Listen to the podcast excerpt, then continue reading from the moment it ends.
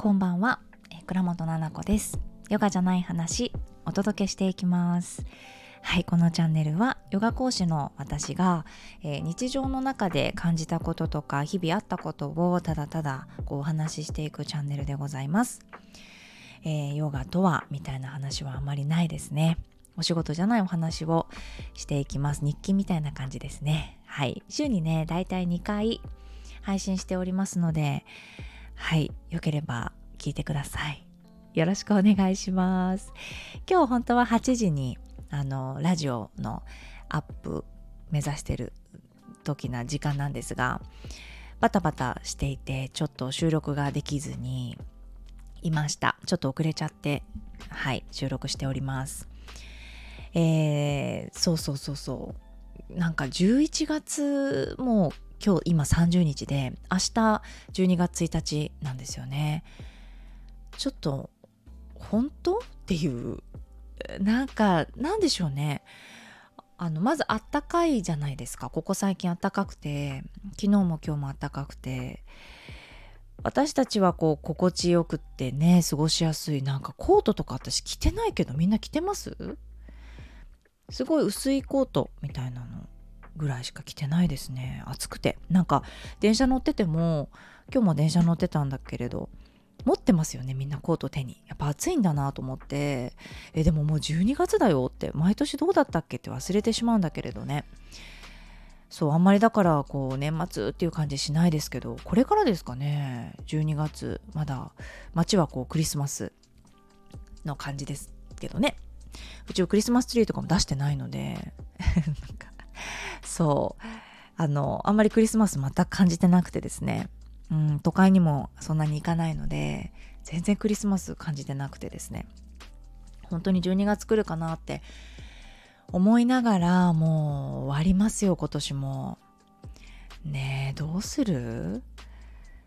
なんか毎日早くてさっき朝だったじゃないですか。ねこれ何回言うの？このラジオで。さっき朝だったのにもう夜で。怖いって本当に。それでもう12月なんですから。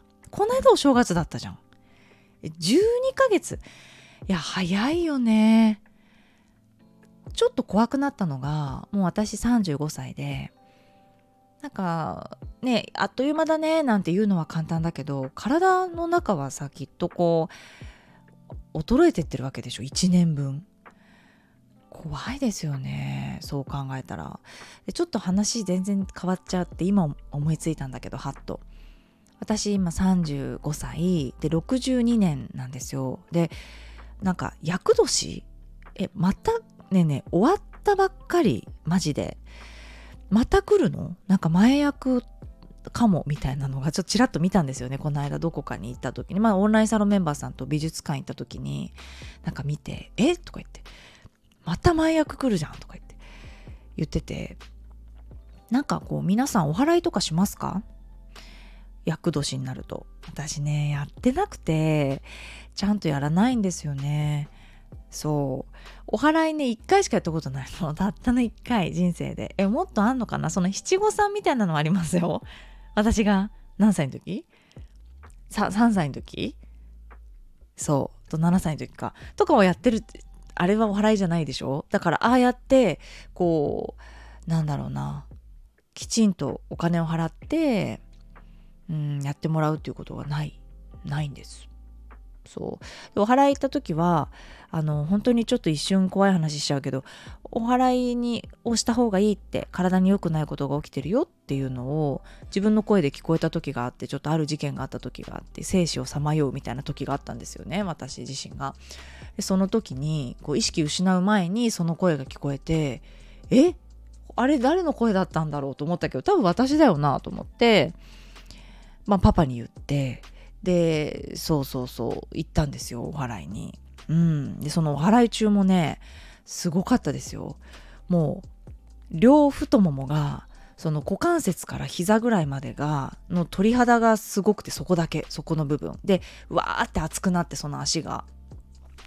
私足がなんか悪くなるんだったのかなとか。まあ子宮のねあの関係だったんでまあだからそういうことなのかなとか。すごい熱くなったり汗かいたりしちゃって。不思議なことが起きましたけどね。だからそれぐらいなんです。だから 前役とか後役とか翻訳とかもうちょっとやった方がいいかななんて思ってるんです。ね。誰かちょっと詳しい人がいたら教えてもらいたいななんて思いながら。はい。もう終わりだなって感じ。だから明日の12月1日の朝10時にあのオンラインサロンの入会キャンペーンっていうのがスタートするんですね。であのこのラジオでも言いたいなと思ったのがなんかもうオンラインサロンのキャンペーン始まるよって言った時からオンラインサロンに入ってくださる方がいてちらほらちらほらと。あれあれあれあれって。その私アプリを使ってるんですね。私専用のアプリを作っていただいたのでそこのなんだろうなこう、うん、システム的に12月1日の10時から5日の6時まで12月5日の夕方の6時までの間に入った人だけこう無料で見れる。1週間無料で全部中身見れるよっていうあのシステムにしてるんです。一応組んでるんですそれを。なのでああと思って。まあ無料期間はできないけれども何かそのうんとそうだな。他の特典として私とこうなんだろうな。個別相談ってオンラインサロンメンバーさんしかできないメニューがあってなんか日頃こうフリーランスの方が多く参加してくれてるので迷ってることとか1対1で話すっていうのも今日もねお二人と、まあ、オンラインサロンメンバーさんお二人と喋ってたんだけど個別相談を。そうそうそう。そのね人気のメニューでもあるんだけどそれをこう無料でやりますっていう。っていうのはなんか単純に興味がある。オンラインサロンに入ってくださる方がどんな方ででなんかどんなこと悩んでいてあの選んでくれたのかなっていうお話とかもう本当にこのキャンペーンってさ利用するものだからなんか無料で全部見てもらってさつまんないと思ったらやめてもらってだしなんか自分に合わないなとかっていうのもわかるじゃないですか。あこんな感じみたいな。ね。なんかそれも見てもらいたいのと同時にそのせっかくここでジョインしようかなと思ってくれた時に、うん、なんか解決できることだったりとか、うん、なんかお答えできることがあったらそれはそれでなんかすごく嬉しいな出会いとしてと思ってるのでぜひぜひあの入会した方はしてくれた方は無料でねあのご連絡を私の方にいただけたらなと思うんです。入会した〇〇ですって。そのねやり方とかはあの書いてあります。うん、特設サイトというかその入会キャンペーンの特設サイトに書いてありますのでよかったらね見てみてください。って言って宣伝みたいになっちゃった。すごい嫌だね。ラジオアップされたと思って聞いたら宣伝言ったらさすごい嫌な気持ち。大丈夫ですか？皆さん。レターを読みしたいと思います。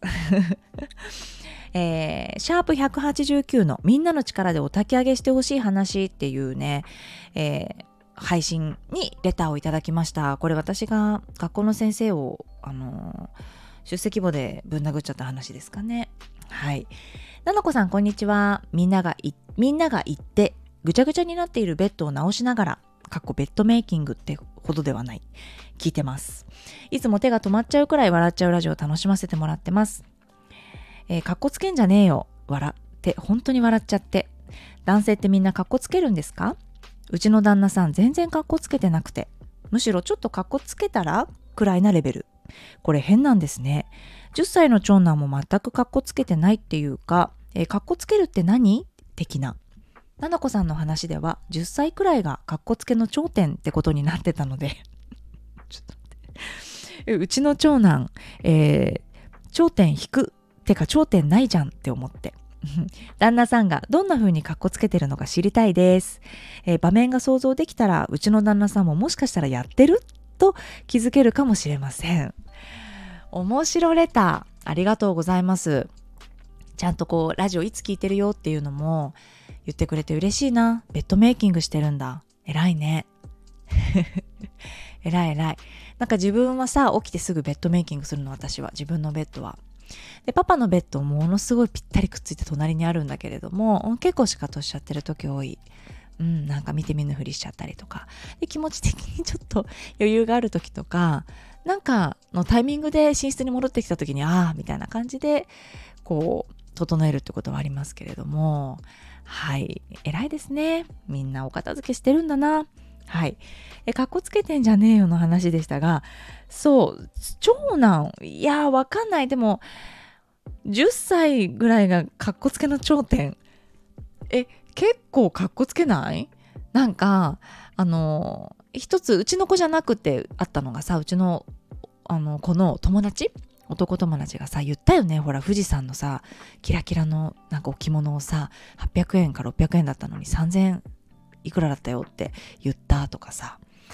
あとなんか俺の俺ポケモンカード全種類持ってるよとかさ。なんか俺犬15匹飼ってるよとかさ超可愛くないですかこれ。俺犬15匹とみたいな。なんか猫も8匹と飼ってんだよみたいな。いや飼ってないのよその子。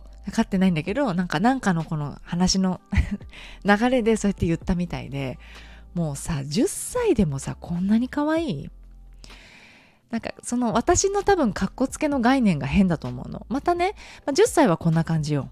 で、まあ、10歳でかっこつけてない子も多いだろうねって思った。ごめんね。でもねこの旦那さんで言うかっこつけっていうのはちょっとね、あの不思議な概念かもしれない。私の中で。なんかこういわゆるこうキムタクみたいにさあのちょ待てよみたいだったりとかこう髪の毛かき上げてみたりとかそういうかっこつけではないの。そういうかっこつけをしたらもう私見逃さないからもう本当に面白いからさそれ見た瞬間には。すっごいかっこつけてるじゃんって言って笑うんだけどさそういうタイプではないのね。なんか私が言ったのってもっと実はこれ深い話であえて私はなんか場を和ますためにねかっこつけじゃんっていう言葉を使ったの。パパにうんとまあまあまあそんなことしないでいいってっていうのを言いたかったんですよめちゃめちゃお仕事の話をしてたのねでうんと、パパのお仕事的にこう弟子がいるような仕事なんですよ。で弟子がいてで会社をやってるから私もねあの関わって会社のことも見てるんだけどだからこうパパの会社の話を一緒にするってことはかなりあるんですよ。で私がうんと入って喋るってことがあるんですね会社の話だとパパ分かんないからあんまり。でその時にいろんな報告をされて「何々君がこうあのこんな感じ」とか「まあ、辞めるよ今月で」とかでもこんなミスをして今日はなんかすごい嫌だったとかでパパの自分のお仕事のこう何て言うのかな方向性だったりとか、まあ今こんな感じでこうだと思ってるって自分で。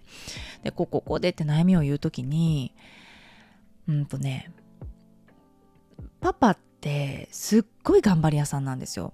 で、まあ、そこがパパのすごくいいところだなって思ったんですよね。男性が恋愛対象だからさ私はこう結婚ってなった時にできるじゃないですか今法律的には。でなった時にあの人として本当に尊敬できるっていうところが、うん、お仕事だったりとか自分でやりたいと思ったことをやってるとかやろうと思ったことをできてるとかいつかこうなりたいんだと思ってることを叶えてるとかなんかこうやり抜いてる継続しているみたいなところが私はこう男性としてすごく魅力に感じるっていう感じだったの今言われたらちょっと分かんないけど昔はそうだった十何年か前は。でパパとあの結婚するの間違いないなと思っていたからっていうのはね変な話パパが今のお仕事じゃなくってもいいと思ってるの。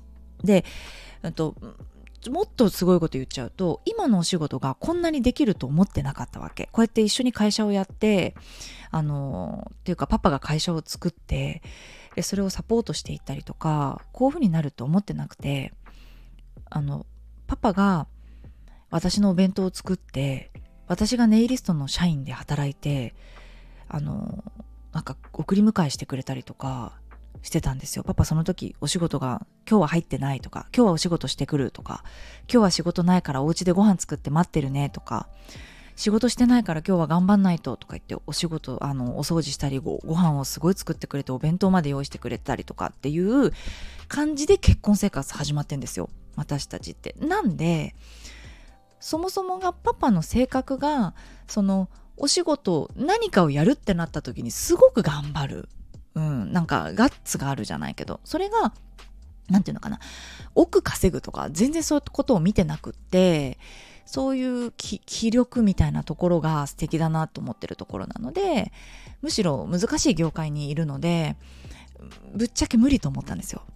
だから結婚して3ヶ月4ヶ月経ったらあやっぱり無理だったわって言って違うお仕事になるかなと思ってたんで昔ねもうほんとすっごい遡ればラジオで喋ってるんだけど本当になんとかそうみたいなところで一緒に住んでるのでそう洗濯機が外にあってさ そこで結婚してんですよ。そう。で子供生まれるからねこの家じゃねって言って引っ越したぐらいなんです。だからそもそも望んでないのよ。そんなにお仕事をバリバリしてたくさんお金を稼ぐってことを。なのに、パパってどうしてもすごくお仕事を頑張る人だったの。だから、いいんですよ。いいんだけど、私はパパを安心させる気持ちでもあるし、別にそんなに頑張んなくてもいいけどねっていうのを言ってるんですよね。頑張りたいんだったら応援するけれども、なんだかやっぱりパパも責任感があって私のことも守りたいし子供2人もやっぱり大黒柱としてやっていきたいみたいな昭和の考えがすごくある人だったからちょっとでもこう1ヶ月の中で休みが本当に少ないのよねポンポンポンって3日4日とかさそれぐらいだけどそれも休みが2日続いちゃったりするとなんか「ああ仕事してないからな」みたいな始まるんですよまた。いや休めばいいじゃんって思うしその話になるといつもなんかモードが入るっていうかパパも。いやその弟子もいるし会社の人たちに顔が立たないみたいな言うんですよ。で、うん、その子のたちのためにって。いうことを言った時に私とちょっと考え方が違くてえちょっとすごい真面目な話しちゃってる？大丈夫？あの全然違うレターだったんだけど。なんかね私は誰のために仕事やってんのって聞いたんですよね。そしたらうーんみたいな。楽しいの仕事って。何やってる時が楽しいのって。どう仕事で楽しいところどこっていう話をしたりとかしてその時にやらないといけない。頑張らないといけない。示しがつかないとか責任感があるとか言うんですよ。守ってる風なことを。下の人たちというか従業員の人たちのことを分かるよ。従業員の生活のことを考えるのは分かる。んだけれどもそんな大企業じゃないわけ。で業種的にも違うわけよ。ね。だからうんと社長は社長なんだけれども何て言うかな下の人たちにも同じぐらいの気持ちでいてほしいとかやっぱり本当アーティストだから全員が。うん、俺が頑張ったところを見せないとみたいなところって私もういいんじゃないかなって思っててで客観的に見てると、まあ、向こうも向こうであのいいところ悪いところ自分が行きたい道っていうのはしっかりあるような気がしていてそれでいいんじゃないのかなって思ってる。この子たちのためにこうしてあげないとみたいなところでそんなにキューってなってるんだったら大丈夫だと思うって私は解散って言った時に僕たちは頑張りますっていつでもこの子たちが巣立っていけるように環境的にそうするとか指導をそうするとかそっちの方がいいんじゃないのかなって思ってですごい言うのよその責任感とか守ってるとか示しがつかないとか言う言うんですよ。格好がつかないとかってやっぱ自分でも言ってたんですよ。やっぱ俺の立場的に自分がこんなだったら格好がつかない気がしてっていうから格好つけてんじゃねえよってそこで なったわけですよ。誰の何のためにやってんのって深掘りして言ったんですよ。ですごいまあ夫婦で全然喧嘩じゃないですよ笑いながら喋ってまあでもパパはなんか笑いながらだけどまあ熱く語っててうん、で結局はやっぱり、まあ、パパの優しい気持ちというか熱い気持ちで、まあ、家族のことも守りたいし今のこの生活をあの維持したいみたいなことを言っていてえうんと誰が？って言ったら自分は、うんと、そうであるべきだと思ってるってなんで？ってっていうのは私はそう思ってないわけ。なんか私はもう一回何々層に戻っても全然大丈夫な人なんですよね。そうなの。ワンちゃんと猫ちゃん連れて行けるんだったら。ね。そう。だからなんかこうタワマンに住みたいとかさ わかんないけどその東京のなんか勝ち組になってなんちゃらみたいなのもないしこのブランドバッグをいつか持ちたいなみたいなこともあんまりないの。だから物欲もなければ生活の質みたいなものをあんまり考えたことがない。ってそもそもさそういう人だと私は、うん、だからもしそのパパが頑張る理由の一つとしてそれがいい意味で出てるんだったらいいけれどもそれが責任感になったりとかパパのその頑張らなきゃっていうプレッシャーになってたりするんだったら、まあ、のもういらないとそれは。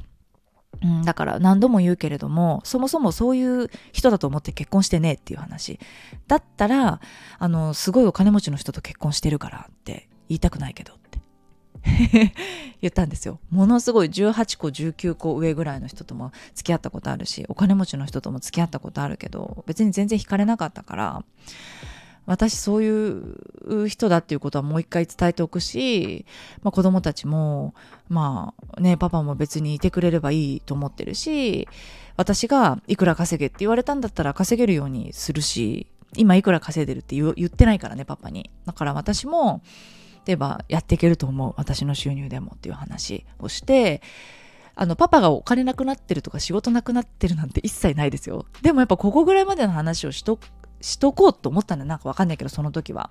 で大丈夫だと思うよって。だから本当にパパの人生が幸せになればいいなって私は思ってるからなんかうちのパパってねあのパパクレープやりたいんですよ。なんか移動式クレープみたいなやりたいの。だからそんなやりたかったりとかなんか日本一周回ってきたいなとかっていうんだったら回ればいいしうん、なんかそれはそれで別に私は応援するよっていう話。どうにかなるどうにかならないことってないんだからって。であんまりなくない？どうにかならないことって。で優先順位じゃないですか全て。そうだから私の優先順位はちょっと今あなたと考えてることは違うってどういうふうに見られるとか維持したいとかしがみつくとかは一切ないですけどっていうどうやって心地よくあの生きていくかっていうことしか考えてないんで誰と過ごしてっていうだから大丈夫だよかっこつけてんなよかっこ悪いなって言ったんですよね。そういう感じで言ったんですかっこつけ。全然違かったでしょ？キムタクみたいな想像してたでしょ？もしかしたら。違うのよ。ちょっとパパになんか別の意味で勝つっていうかぶん殴ってやろうと思って言葉でね、かっこつけんなって。やりたいことやった方がいいよっていつ死ぬかわかんないんだからってパパだって脳梗塞やってさ一回死にかけちゃってるからいつ死んじゃっていつ車椅子になるかわかんないよってそんなこと言ってたら車椅子シャーってやって公園の真ん中に置いてって走って逃げるよって言ったんですよすぐ言うの私そういうこと。で、車椅子も教え押してあげないよって脳梗塞になった時に。シャーってどっかに投げて一人で帰っちゃうからねって言ったりとか。いや、帰れるわって車椅子だから自分で押して。でもね、やっぱ大事にしてるとこってそういうことじゃないから大丈夫だよ。安心して生きてっていうことをパパにやっぱ言ってあげたいなって、お仕事頑張ってるし、私ね、どこかやっぱり男なのかなってこの間も思って、ね、あのななこさんが男だったら本当にイケメンだよなって言ってくれたいんですよ。この間日曜日にね、湘南ティーサイトでヨガのイベントやりました。ありがとうございました。来てくれた方たちもその話も今度したいからさせてね。なんかさ、11月わーってたくさんのイベントに出させてもらったりしたんです。オンライン、オフライン含め。で、最後の最後のイベントが、もういつも知ってるみんなで、もうなんかちょっとね、うるうるしちゃって胸がいっぱい。うんになってやっぱりこうやってうんこの人たちに今この場所でこうやって来てもらってしかもみんなベビちゃんいたりしてパパにも見ててもらったりして時間を選んでしっかりした意思で自分の来てくれて他のイベントでもそうなんだけどその人たちの例えば産後の悩みだったりとか、うんと、今までのことだったりこれからのことっていうのをたまたま知ってる人たちだったから、うん、なんだかやっぱり自分の中の心地よさを探すっていうのがテーマのレッスンだったんでいろんなことがなんかリンクしてしまってうん初めましての人に自分のヨガを伝えるっていうのとはまたちょっとね違ったヨガの先生としていいのか悪いのかっていう感じだけれどもなんだか不思議なこう感情が出てきてわっと込み上げてしまったものがあったんだけどさ。そうそのねイベントに来てくださったメンバーさんが言ってくれたの。あのイケメンだなって。そしたらね、それをシェアして載せたんですよ、ストーリーズに。そしたら他の方が、めちゃめちゃわかりますみたいな。私ななこさん男だったらめっちゃタイプなんですけどって 中身だと思うよ。そう中身がね性格がめちゃめちゃタイプですみたいな。言っててさ私そのさ19歳上の年上の彼氏のこととかもマジで今度喋りたいんだけどなんかダサすぎてさ別れたの。なんかいやすごい年上だと思っててやっぱしっかりしてるのかなって思うじゃないですか。どういうなのかなってこんなに19歳も年上だったら自分が知らない人生ね生きてるしさなんか人間性だったりとか素敵なところがあるのかなって付き合ってみようと思って付き合ったんだけどなんか全然でさ何？と思って。たりとかあとはさこう付き合ったんだけど俺っているって言われたりとかなんかはってなってえいるって言ったっけってなったりとかしちゃってさそういう感じでなんかあとなんかなんていうかなもっとなんて言ったかな俺がいないと生きていけないみたいななんか電話とか出なかったら寂しいとかなんかメールが帰ってこなかったら心配するとかそういうのないのとかって言われて俺のこと好きなのみたいな。めんどくさと思って。いやいやそんなだからちょっと男っぽいでしょ？で言われてること逆みたいな感じじゃないですか。女の子だったら寂しい電話出てみたいな。全然ないからさ。だからねでパパがもしパパクレープやりたいんだったらママ仕事頑張るねってクレープやりなって思うわけですよ。だから私も本当男？なんか男女ってさあんまり良くないけど何て言うのかなその守りたいとか私はしっかりするから自由にあのやってねだったりとかなんかそういう気持ちになりやすいんですよね。そう。だからそしたらパパが「えいいの?」とか言って言ってて「あいいよ」って前から言ってるじゃんって。言ったら「そっか」って「ママ今お給料いくらぐらいなの?」って言ってて「いやいやそれは別に言わないけど」って。言わないんかいってまた言わないんかいってなってたけど。私が全部やってるから大丈夫だよってお金のねことは私が家族と会社と自分の稼ぎとっていうのは自分がやってるから。うん大丈夫だよパパって言ってるんだけどね。そう。そんなことだったんです実は。ちょっとみんな期待外れだったかもね。パパのかっこつけの話聞きたいかったでしょ？うん、でもすぐねあの私もふざけてやっぱパパのことからかっちゃうから、うん、なんかちょっとねなんだろうな。ちょっと変わった服とか着たりすると「えすごいかっこつけてる」とか 言ったりしちゃう。面白がってね。かっこついてないのよ。うんかっこついてないんだけど、まあ可愛らしいなと思って。あの見てますはい、っていうところでした。すごい長くなっちゃって、しかも真面目な話しちゃった。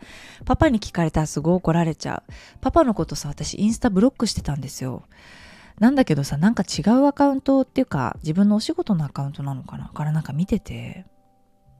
なんか最近は、あママのインスタの文章を見てすごいママよいいな、いいこと言ってるなって、なんかママがお母さんでよかったなって、この子の、うちの子のね、お母さんでよかったなって思うとかって言ってくれたりとか、なんかインスタで顔すごいブスだったよとか、なんか、ああいうとこで写真撮るといつも顔変だよとか教えてくれるんですよ。だから よしとして全部ブロックしないでやっぱ見てくれてるからさ。ラジオ知られて聞かれちゃってたらさ本当にかわいそうこんなにパパと喧嘩してかっこつけてんじゃねえよって言われた話。しちゃってね。パパはプライドがあるでしょ？だからかっこつけてたわけでしょ？あのいいかっこつけじゃないですか要は。その私的にはぶち壊してパパを安心させたかったから言ったんだけれど。そうそうあの男気でねやっぱり優しいじゃないですか。自分の部下というか弟子をのことを考えてのあれだから、うん、でも、うん、私のお仕事の仕方とは違うなっていうのがあってさ。そう。いろいろありますよ夫婦だから。みんなどんな風にかっこつけてる？旦那さん。よかったら教えてください。なんかこんな姿だとなんかすごいかっこつけてるなって思います。みたいなレターをちょっと募集しようかな。こんな真面目な話じゃなくていいです。もうちょっと面白い話したかったから。うん、かっこつけてるなっていう人見たらどう思うかっていうどんなところがかっこつけてるって思うのかっていう話をしたいなと思ってますではレター募集しますねはい、えー、最後まで聞いていただきありがとうございましたまた、えー、金曜日の夜にお会いしましょうではおやすみなさい